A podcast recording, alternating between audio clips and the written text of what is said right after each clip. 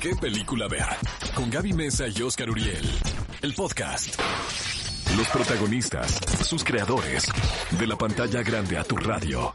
La entrevista en ¿Qué película ver? de Cinépolis en Exa FM. Amigos, bueno, ¿qué, ¿cómo podemos presentarlos, caray?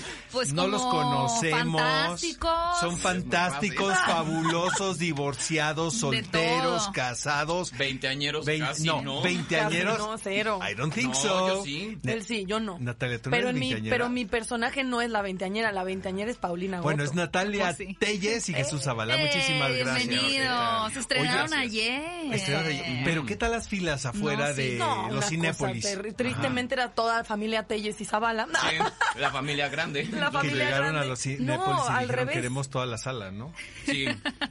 Oigan, este, eh, Natalia, esto es rarísimo porque tú formabas sí. parte de la casa de Exa FM y ahora estamos entrevistándola como la estrella que es, ¿no? Qué fuerte, ¿verdad? Eh, De de hecho, el día de hoy hicimos tour de medios, entonces fui a programa hoy. No, Ah, ¿dónde en la semana. Ajá, bueno, en la Es que has semana. trabajado en todos también, ¿verdad? Ajá, y en todos lados desde bienvenida a tu casa. Entonces decía que he trabajado más que, en Sí, más sí, sí. lugares De que... hecho, llegamos a una empresa de cafés muy famosa aquí en la Ajá, esquina sí, y dijeron también así la bienvenida. recibieron de, oye. Uy, ¿te acuerdas cuando fuiste la barista? ¿Cuándo regresas de fuiste la, gerente? fuiste Que la no sé barista que corrimos, Sí, exacto. Es que ¿no? sí, hay Fuiste que la- sacar fuiste la que aventó el café caliente, Que ¿no? te, que te corran de Starbucks está cañón. Está ¿no? cañón. Está Lady cañón. Starbucks. Lady Starbucks. No, Sí. nunca me han corrido de ningún lugar, gracias a Dios. Oigan Creo. chicos, Tiempo.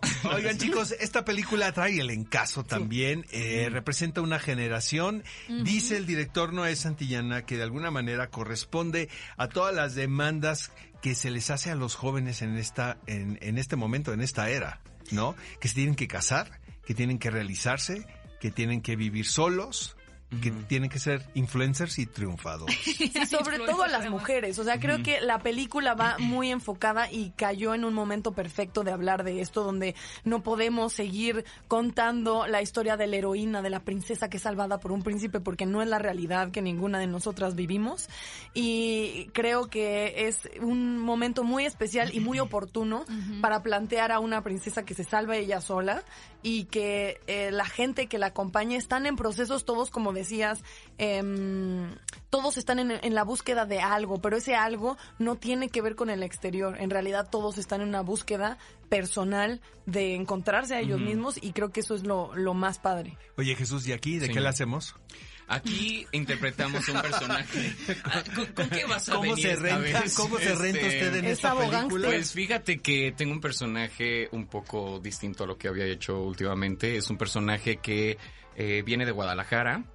Es un chavo eh, políticamente correcto y muy dedicado a su chamba. Y es eh, está en la Ciudad de México desde hace tiempo. Y pues vemos este personaje ya muy estable económicamente, laboralmente. Y llegan estos personajes y estas amistades del pasado pues a mover cosas. Llega el personaje de Juanpa, que es Vadir Derbez, y le pide ayuda con este divorcio eh, que de un matrimonio muy corto, muy fugaz, con, con Regina, que es el personaje de Paulina, y resulta que mi personaje tiene una conexión y un crush que casi no nos pasa esto en esta generación, pero eh, desde niños, entonces vemos este personaje este pasando por, por este pues arquito, ¿no? Que tiene el, eh, eh, eh, este conflicto de usar las cartas a su favor un poco o hacer eh, su A chamba ver, a ver, a ver. ¿Ustedes creen en el matrimonio? ¿Se quieren casar? Yo no. Esto Yo es no. personal. No. No.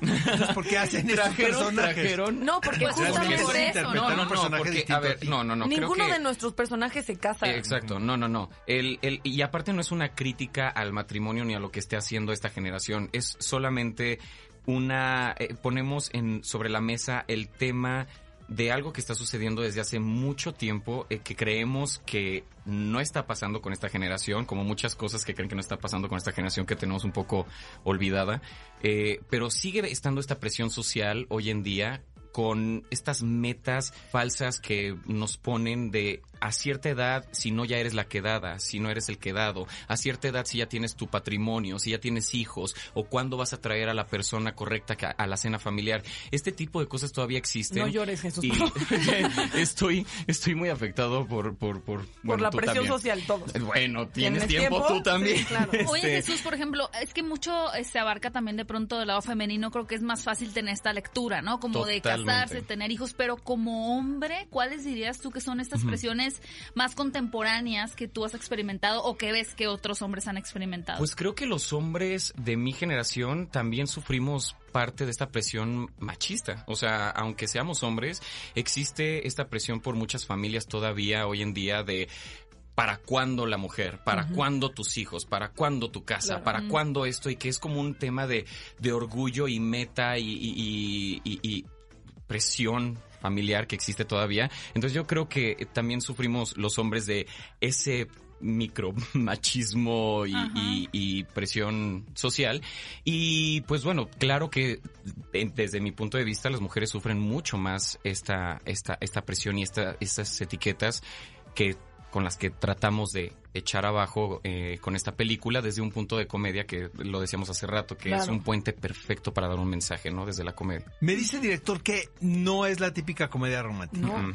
Nuestra historia empieza justamente donde terminan los cuentos de hadas, que es Y vivieron felices Ah, claro. para siempre. Eh, Veinteañera, divorciada y fantástica inicia con el Vivieron felices para siempre para desarrollar que no vivieron felices para siempre, sino, o sí, pero no de la manera en la que los cuentos de hadas lo plantean ni de la manera tradicional. Y creo que es un planteamiento necesario porque además justo el personaje de Regina es una chava que está educada completamente conservadora. México es muy conservador. México es muy machista y tenemos que abordar un poco desde la realidad las temáticas del cine. O sea, yo el otro día nos etiquetaban en unas cosas que decían. Sí, es cierto. verdad que, o sea, como veinteañera divorciada y fantástica, eso no pasa con los veinteañeros. Y yo eh, creo que no estamos poniendo atención realmente. Y desde que no hacemos productos en el cine para esta generación, desde ahí estamos viendo que mm, no estamos viendo el panorama Pero completo. además ni siquiera es de esta, solo esta generación. Por ejemplo, mi mamá se divorció a los, no sé, creo que a los 26, o sea, algo así. Mi mamá ya estaba divorciada Claro. tenía Pero no 30. sé si la gente pensaba que eso era fantástico.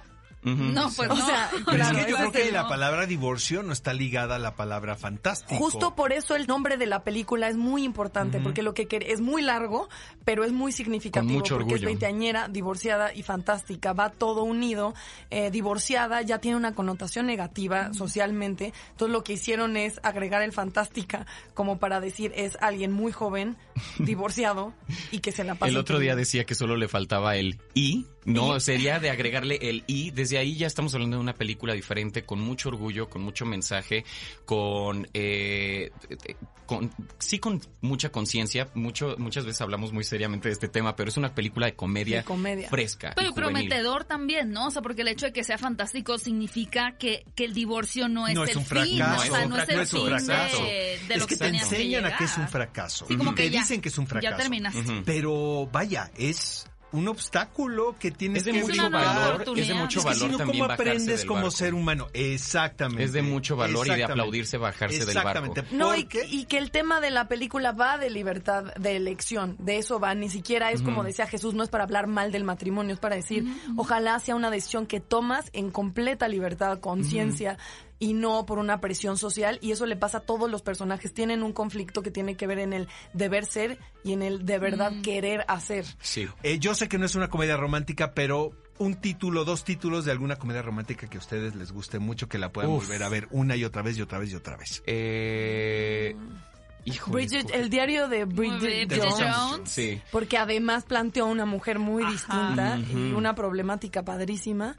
Eh, Nothing Hill por aquello de, Uf, sí. de salir, uf, de, Uf. por aquello de salir con. Hugh Grant. Notting Hill no ha envejecido en lo Amo. más mínimo. Caemos redonditos como niños de kindergarten. en Yo creo que las mías serían Pretty Woman y The Holiday. Amigos, veinteañera, divorciada y fantástica, ya está en cines este fin de semana.